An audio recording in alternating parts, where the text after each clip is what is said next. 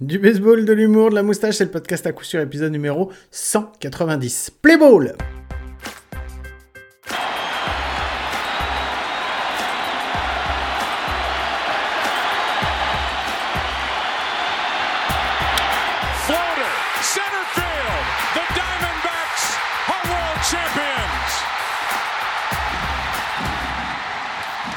bien bienvenue, bienvenue, c'est l'épisode numéro 190 du podcast à coup sûr, le seul podcast français hebdomadaire sur le baseball. Ça me fait très très plaisir de vous retrouver cette semaine encore, euh, à nouveau tout seul. Euh, avant de partir dans les news, euh, je vais vous dire, je sais pas si je vais tenir très longtemps cet épisode.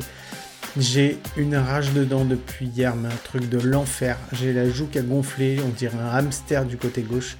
Donc, donc voilà, je suis vraiment pas bien. Donc, euh, eh ben écoutez, ce qu'on va faire, c'est que je vais tout de suite envoyer le jingle news. Je vais pas hurler parce que je suis incapable. Et puis, euh, ben, on se retrouve juste après. Jingle news.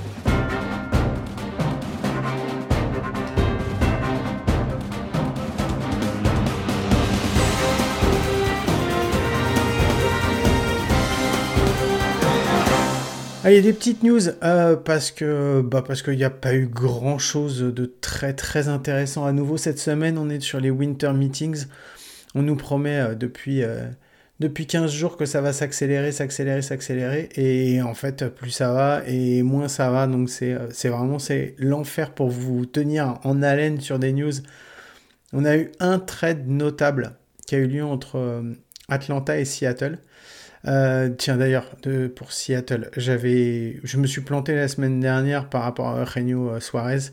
J'avais dit qu'il allait à Seattle, c'est pas vrai. Il part de Seattle pour aller à Arizona chez D-backs. Voilà, ceci étant remis, euh, j'ai remis l'église au centre du village, donc maintenant on est parti. Atlanta et Seattle qui font un trade. C'est Seattle qui envoie Jared Kelenic, euh, Evan White, Marco Gonzalez, plus 4,5 millions de dollars à Atlanta. Et Atlanta qui, euh, bah, qui, euh, qui envoie euh, deux pitchers, Jackson Coward et Cole Phillips. Et Cole Phillips notamment qui est le prospect numéro 7 euh, dans l'ensemble de dans le, le farm system, on va dire, d'Atlanta. C'est des noms qu'on connaît qui partent de, de Seattle pour aller à Atlanta. Dans l'autre sens, c'est un peu moins vrai. Le- la grosse pièce de ce trade, c'est Jared Kelenic. Euh, Jared Kelenic qui était euh, il y a encore, euh, il y a encore quelques temps, il y a trois ans, je crois qu'il était encore prospect, ou même l'année dernière, je crois qu'il était prospect numéro 3 euh, dans MLB Pipeline, qui a fait une arrivée, une arrivée en fanfare, on va dire, sur, en MLB dans les In, the Show. Mais ça s'est pas du tout passé comme il voulait. Euh, des statistiques qui sont, euh, qui sont plutôt décevantes par rapport à, bah, par rapport à ces, à- aux attentes qu'il y avait sur lui.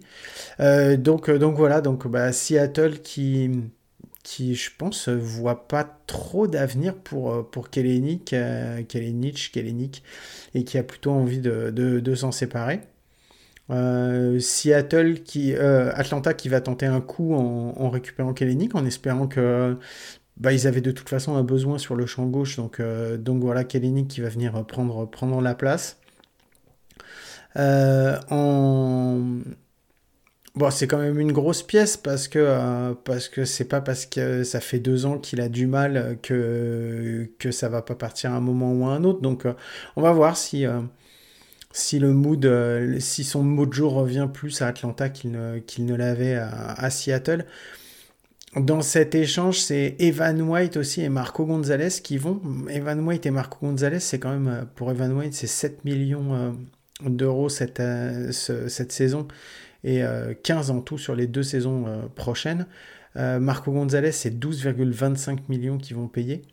Donc bon, même si, Atlanta récupère 4,5 millions de dollars dans, dans l'affaire, ça fait quand même beaucoup au niveau du salaire à lâcher.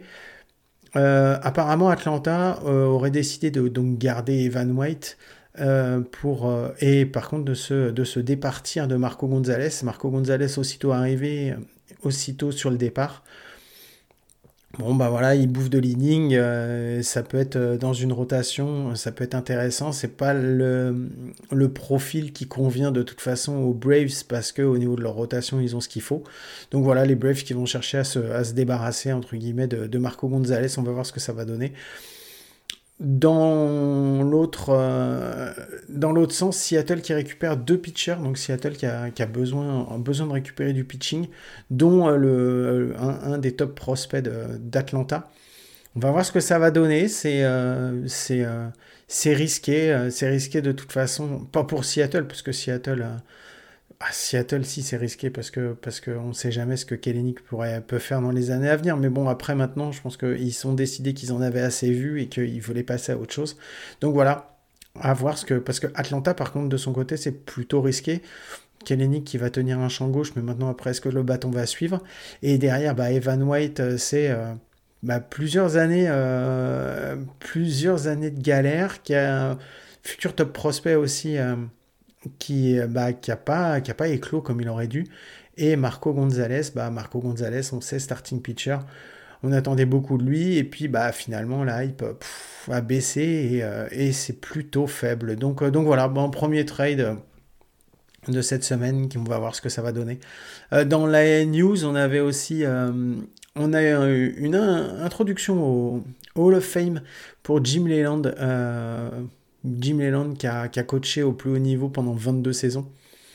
Euh, il a un, résultat de 1769 victoires pour 1728 défaites. Ça peut pas paraître énorme, mais ça fait quand même plus, enfin quasiment 3500 matchs passés dans le dugout, ce qui est quand même plutôt pas mal. C'est 8 playoff appearances sur ces 22 saisons. C'est le dixième de, bah, l'histoire en MLB. Euh, le dixième plus euh, à avoir, euh, été autant en, playoff.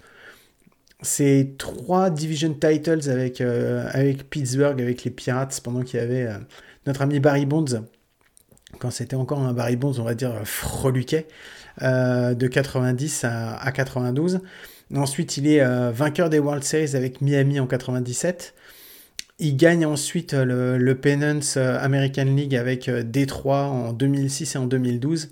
Et finalement, après être parti de, parti de Détroit, il est médaille d'or avec Team USA à, la World Baseball Classic en, 2017.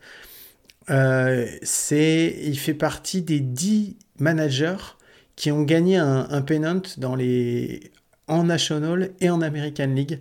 Euh, il y a quelques gros noms hein, dedans, hein, dans les 10. Il y a Dusty Baker, Yogi Berra, Bruce Bocci, Tony La Russa, Joe Madden. Voilà, donc euh, bah, ça vous donne un peu une idée du personnage. un gars euh, qui est admiré et aimé par l'ensemble des, l'ensemble des gens qui l'ont côtoyé. Donc, donc voilà, bah, félicitations à lui pour être entré au Hall of Fame. Et enfin, la troisième news, on va dire, un petit peu importante, qui va nous ouvrir un petit peu après sur le, sur le focus euh, sur lequel euh, je voulais, euh, dont je voulais vous parler cette semaine. C'est Jackson Churio, qui est le prospect, le top prospect en fait de l'équipe des, des, Milwaukee Brewers. Numéro 2, prospect numéro 2 en 2023 de, de l'ensemble par de l'ensemble de la des majors par MLB Pipeline qui vient de signer alors qu'il n'a pas encore touché une seule fois le terrain de, les terrains de Major League, un contrat de 8 ans pour 82 millions de dollars garantis et euh, qui peut se transformer en un contrat de 10 ans pour 142,5 millions de dollars avec les primes, avec euh, les options, euh, les options après qui peuvent être, qui peuvent être débloquées pour pouvoir l'avoir deux ans supplémentaires. Aujourd'hui, c'est le plus gros contrat signé par un joueur qui n'a même pas encore fait ses débuts euh, en major. Euh, il est censé être euh, le, le, le champ centre de, des Brewers pour l'opening day de la saison 2024. Donc voilà, un... alors est-ce que c'est un gros risque? Est-ce que c'est pas un gros risque? Bah, c'est quand même le top prospect numéro 2 si il pourrait profiter de l'avoir en fait pendant les trois années où c'est bloqué à un prix minimum et ensuite après euh, en fonction de ses stats devoir payer des arbitrations avec des, euh, contrats toujours plus importants les uns que les autres. On voit un petit peu ce que ça a donné avec, avec Juan Soto. On voit le contrat aussi qui a été signé par, par Shohei Otani, donc avec les trois dernières années d'arbitration où c'était des, montants et des sommes énormes.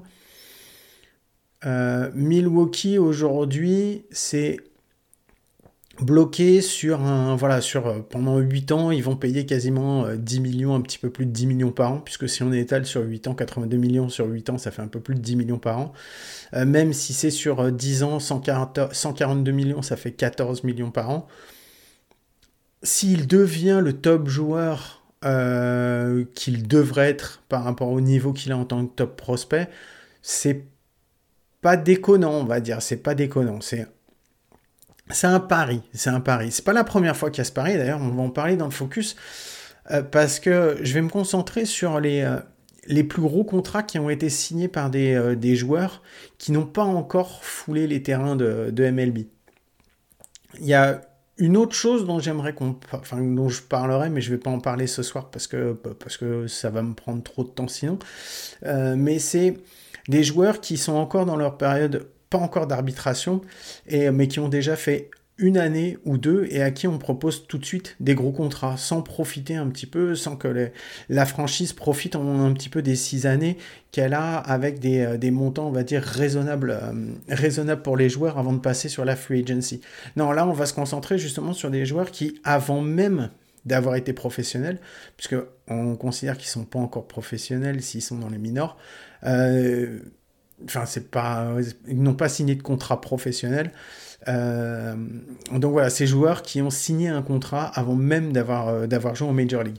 Donc le premier, on l'a dit, c'est Jackson Chourio, puisqu'il a battu le record qui était détenu euh, précédemment, on en a déjà parlé, par Louis Robert Jr. des Chicago White Sox, qui en 2020 avait signé un contrat de 6 années, 50 millions de dollars.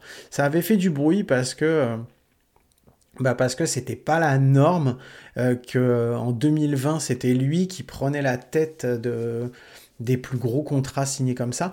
Faut savoir que les contrats euh, les contrats donnés à des euh, donnés à des à, des prospects euh, ça date Enfin, le premier c'était en 2014 et ensuite après il a fallu attendre 2018 pour qu'il y en ait à nouveau. Et en vrai, il n'y en a pas tellement qui ont été signés puisqu'il y en a vraiment 6 gros dont, on va parler. Et Jackson Churio, bah voilà, on en parle parce qu'il l'a battu, mais aujourd'hui, c'est Enfin, c'est impossible de toute façon de dire est-ce que c'est un bon move ou est-ce que c'est un mauvais move par Milwaukee parce que euh, Milwaukee fait vraiment un, bah, fait un pari, un pari sur un, sur un joueur, euh, sur un joueur comme, comme en espérant euh, un, joueur par exemple comme, euh, comme, comme Franco euh, au Tampa Bay Rays, Tampa Bay a attendu qu'il ait quand même fait un an, qu'il ait, qu'il ait, eu une première année, une première saison complète pour lui proposer une extension de contrat de, de 10 millions. Même chose pour... Même, même, chose pour Tatis. Donc non, là c'est vraiment, vraiment particulier. Louis Robert Jr., c'est, il signe 6 années, 50 millions. Aujourd'hui, c'était en 2020, aujourd'hui on a trois saisons, donc euh, on va arriver sur la saison 2024, donc il a fait 2020, 2021, 2022. On peut déjà un petit peu voir ce qu'il en est. C'est euh, Louis Robert Jr. sur ces trois années, c'est 12,5 de WAR donc en carrière, une batting average de 279, un OBP de 327, un OPS de 827 et un OPS plus de 124. Donc oui, carrément, c'est euh, carrément c'est une réussite. 6 années à 50 millions, ça fait un peu, tout petit peu plus de 8, euh, ça fait un peu moins de 8,2 millions par an. Bah c'est pas énorme, c'est pas énorme pour un joueur qui t'apprend, qui t'apporte quand même bah, 12,5 de WAR et euh, avec un OPS plus à, 124 quoi. Euh, c'est, même un pari gagné, c'est les White Sox qui ont, qui ont joué et qui ont gagné. Et c'est pas le premier qu'ils ont signé comme ça, parce que en fait, le, ils en avaient déjà signé un la saison précédente, de la même façon. C'est Eloy Jiménez. Eloy Jiménez qui est le, le troisième plus gros contrat signé, euh, signé par un prospect. Euh, donc, et pour le moment, on parle de trois, c'était trois outfielders, hein, que ce soit Choroyo, Luis Robert ou Eloy Jiménez, c'est trois outfielders. Eloy Jiménez, donc un an avant euh, Luis Robert, en, 2000, en 2019, il signe un contrat de 6 années pour 43 millions de, 43 millions de dollars. Alors on sait que Eloy Jiménez, il a été blessé. C'est pas, c'est pas la plus grosse carrière, mais bah, franchement, enfin voilà, enfin, c'est 5,6 de WAR sur les 4 saisons qu'il fait en, MLB. Un, batting average de 272, 317 en, en OBP, 811 en OPS. C'est pas loin des stats de, de, Louis Robert Jr. Euh, et euh, c'est quand même un, un, OPS plus à 118. Donc, oui, il est fragile. Oui, on dirait l'homme de verre. Oui, euh, après, dès qu'il tombe, il se casse au moins trois os. Mais quand il est en forme, bah, il frappe. Euh, et, voilà, et ça lui arrive aussi parfois d'être en forme. Donc, euh, est-ce que, euh, est que les White Sox ont fait deux bons moves? Bah ouais, carrément. Ils se sont assurés pour, pour 93 millions de dollars sur 6 ans bah, euh, des mecs qui leur ont amené pas loin de 20, euh, de 20 en War depuis 2019. Donc, euh, donc ouais, enfin 18, un peu plus de 18 de War sur, depuis 2019. Donc, est-ce que c'est les meilleurs joueurs? Non, mais est-ce que par rapport à ce qu'on les paye, est-ce que c'est est-ce plutôt positif? Bah oui, carrément. Et on va rentrer d'ailleurs pour prouver que effectivement eux c'est positif. On va rentrer dans les, les trois contrats bah, qui suivent, qui sont pas très très glorieux. Le premier, enfin les deux suivants à égalité, c'est Scott Kingery, euh, qui a été un utility player pour Philadelphie, euh, qui a signé un contrat de, de, 6 ans et 24 millions de dollars donc en 2018. À Scott Kingery sur, euh, sur déjà on n'en entend plus parler parce que bah il est plus dans les majors depuis 2021 et Skunky Gris, c'est 0,5 de... Non, depuis 2022, pardon. Euh, c'est 0,5 de WAR, 229 bat de batting average, 280 en OBP, 667 en OPS, un OPS plus de 74. Un OPS plus de 74, pour ceux qui ne se souviennent plus, l'OPS, c'est euh, la moyenne des frappeurs, c'est 100.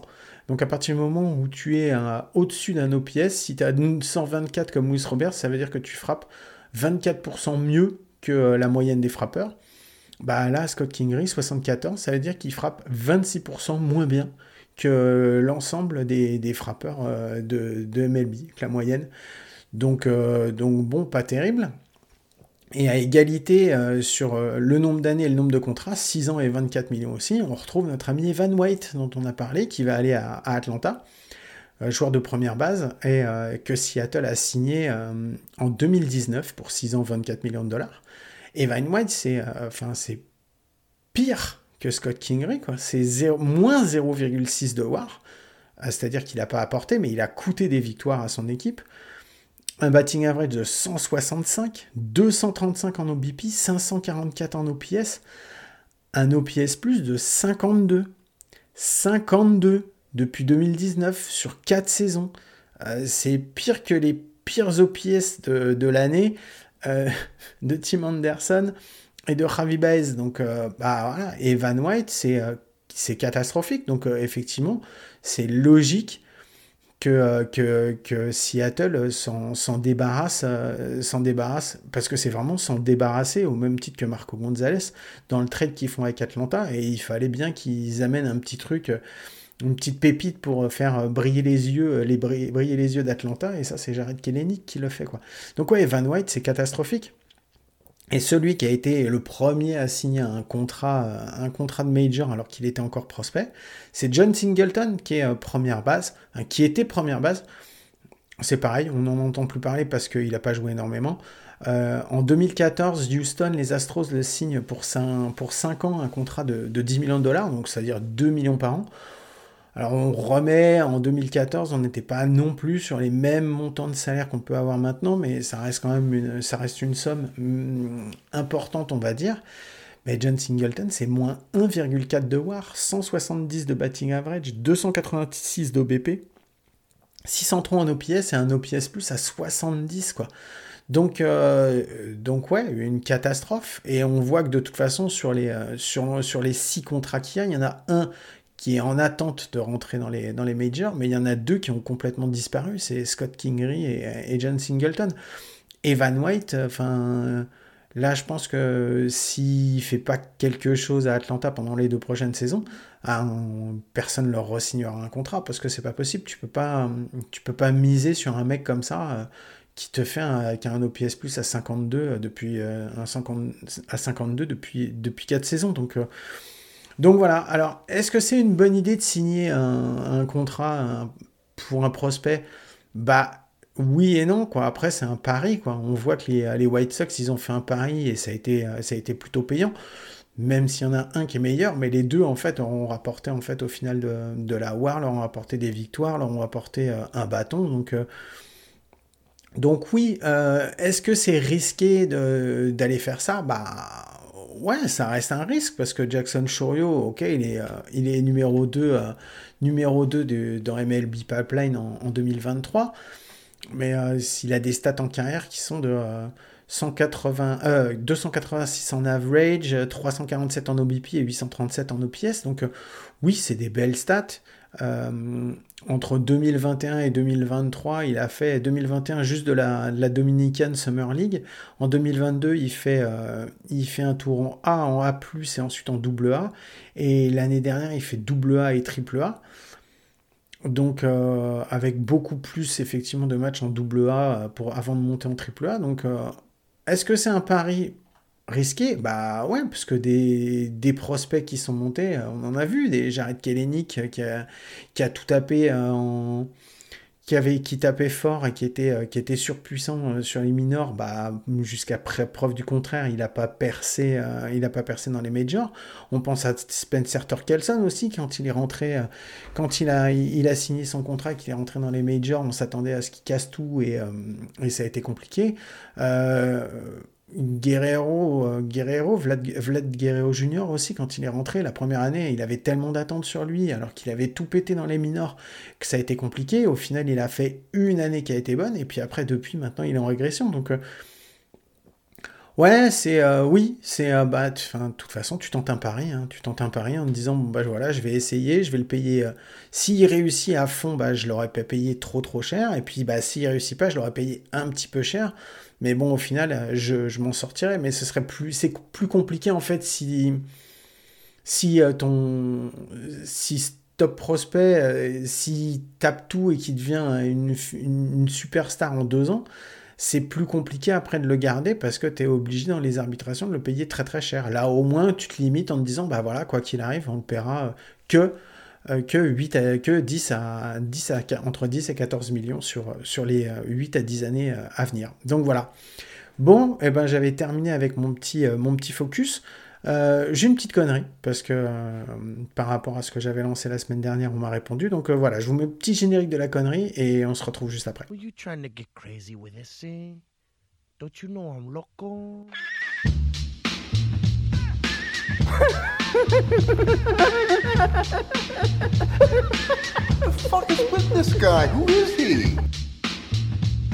Allez, la connerie. Je vous avais demandé de m'envoyer trois questions. Euh, des questions. Donc j'en ai reçu trois surtout. Donc euh, j'ai dit que j'allais répondre à tout le monde. Alors il y en a une, il y a... la question a été posée sur Twitter et Mike a déjà répondu à cette question, mais bon, je vais pas donner mon avis parce que je voulais pas rentrer dedans. Donc c'est Big qui nous a envoyé. Elle vient d'où la fixette sur Ravi Baez? À la différence de Trevor Story, lui au moins il a une bague. Euh, ouais. Euh, la fixette, on fait pas de fixette sur Ravi Baez euh, quand tu es un joueur qui, bah, qui est aussi, on va dire, qui peut être arrogant, qui peut paraître arrogant, qui que tout le monde a annoncé comme étant euh, le magicien et le mago et tout. Alors oui, il fait partie euh, d'une équipe qui a gagné une bague euh, en 2016. En plus, c'est l'équipe des Cubs. On sait qu'il y avait une telle attente dessus. Euh, il a eu euh, deux saisons plutôt, plutôt bonnes, et puis après, bah, en fait, le problème c'est que euh, depuis, il est en régression complète et totale. Quoi. Après la période des Cubs, il est parti au Mets.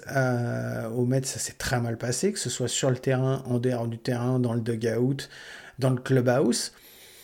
Il n'a pas fait parler de, lui en bien. Euh, après, euh, bah pareil, il est parti à, il est parti à Détroit où euh, il était censé se remettre sur les rails, devenir un petit peu la pièce maîtresse du, bah renouveau, on va dire, des Tigers.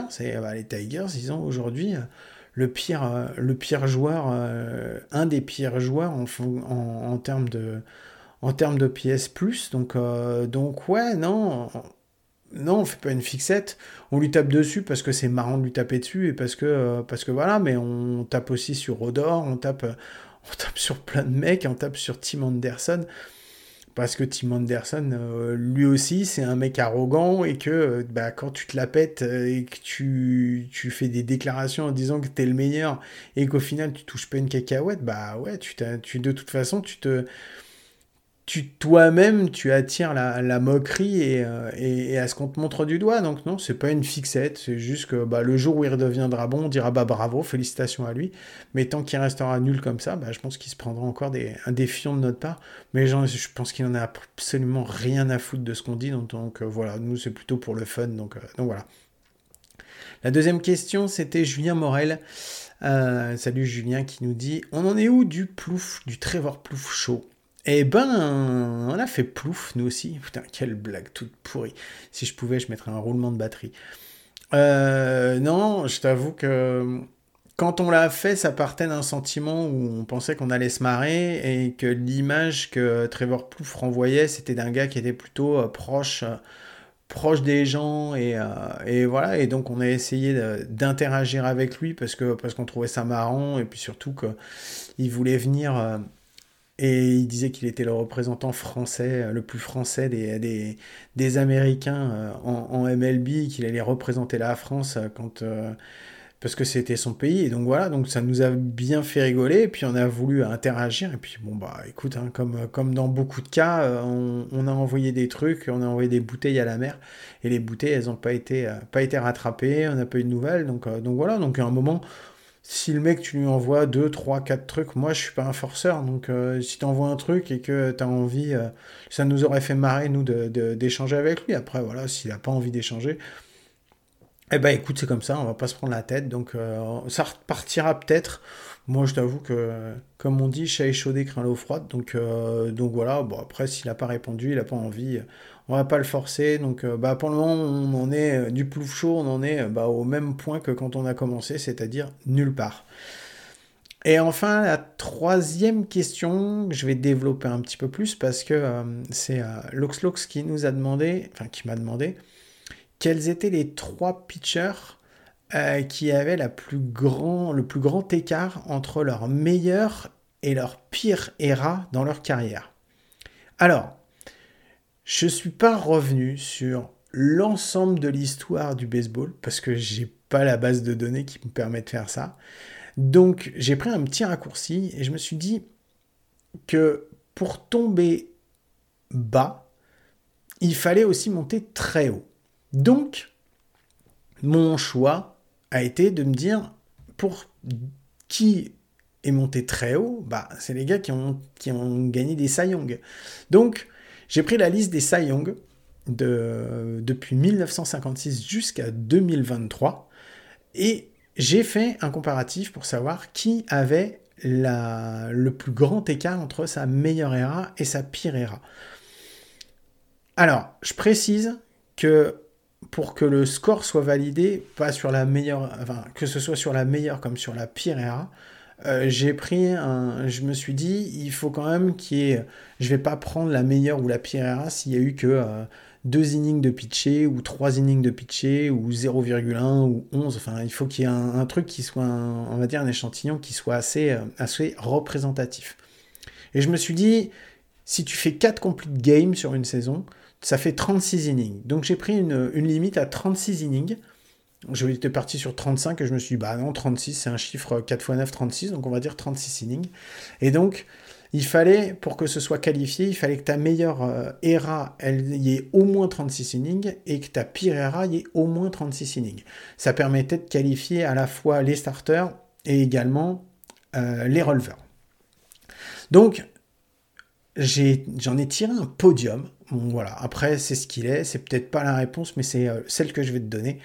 Et donc, sur la troisième marche du podium, c'est Tim Linscomb. Tim Linscomb qui a un écart de 6,68 entre sa meilleure ERA, qui est de 2,48 en 2009, et de 9,16 en ERA en 2016. C'est sa dernière saison. Euh, c'est euh, donc bah, Tim Lincecum, deux fois, deux fois Cy Young, bah, sa dernière saison en 2016, c'est une ERA 9,16 sur 36,1 innings pitched. Donc voilà, c'était pas terrible du tout, donc, euh, mais il est que troisième. Et en deuxième, bah, on va retrouver un mec, si vous y attendez, enfin, si vous avez suivi un petit peu, vous savez que lui aussi, il est tombé, ça a été un peu la déchéance, c'est Dallas Keuchel, euh, qui a lui un écart entre sa meilleure et sa pire ERA de 7,21. Sa meilleure ERA c'est 1,99 en 2020, donc une ERA en dessous de 2, exceptionnelle. Et c'est une et sa pire ERA, c'est deux ans plus tard, deux saisons seulement après, en 2022, euh, pour 60 innings pitched dans cette saison 2022, il a une ERA à 9,20. Donc voilà, ça c'est les deux euh, qui sont sur la, la troisième et la deuxième marche. Et en tête, médaille d'or sur ce podium. je ne sais même pas si on peut dire médaille d'or. Et eh ben c'est Roy Halladay. Roy Halladay des Phillies, euh, qui lui a une différence de 8,29 entre sa meilleure ERA et sa pire ERA. Euh, sa meilleure ERA, c'est en 2011, puisqu'il a 2,35. C'est une année où il a tout cassé de toute façon euh, avec les Phillies. Et sa pire ERA, c'est en l'an 2000. c'est au moment où il démarre en fait sa carrière. Alors que les deux autres, c'était vraiment leur, saison, euh, le chant du cygne, quasiment les dernières saisons euh, pour Linscomb et, Dallas Keuchel. Roy Halladay, lui, c'est sa première saison. J'étais pas sûr de la prendre et finalement, il a quand même lancé 60,2 innings et c'est 10,64. 10,64 en l'an 2000. Donc, euh, donc voilà, bah, félicitations, félicitations ou pas à ces trois pitchers qui ont le plus gros écart entre leur meilleur et leur pire ERA. Et Lox Lox, eh ben, j'espère que j'ai répondu à ta question. Euh, voilà, bah écoutez, si vous avez d'autres questions, euh, d'autres petits pièges, n'hésitez pas, vous me les envoyez, puis bah, je vais les travailler pour essayer de vous faire une, connerie euh, digne de ce nom dans un épisode comme il se doit. Sur ce, bah, je vous remercie beaucoup de nous avoir écoutés, m'avoir écouté. Je vous rappelle que vous pouvez nous retrouver sur toutes les applis de podcast, les bonnes comme les mauvaises. C'est toujours sur les mauvaises qu'on est les meilleurs. Sur ce, moi je vous assure que à moins vraiment d'un gros gros problème, je serai là à coup sûr la semaine prochaine. Donc je vous fais, je vous souhaite de passer une bonne semaine. Je vous fais des gros gros bisous. Je vous dis bonne écoute et je vous dis à très vite. Ciao. They would love a base hit into the gap and they could win it with junior speed the stretch. And the 0-1 pitch on the way to Edgar Martinez. Swung on the line down the left field line for a base hit. Here comes Joy. Here is Junior to third base. They're going to wave him in. The throw to the plate will be late. The Mariners are going to play for the American League Championship. I don't believe it. It just continues. My, oh my. Edgar Martinez with a double ripped down the left field line.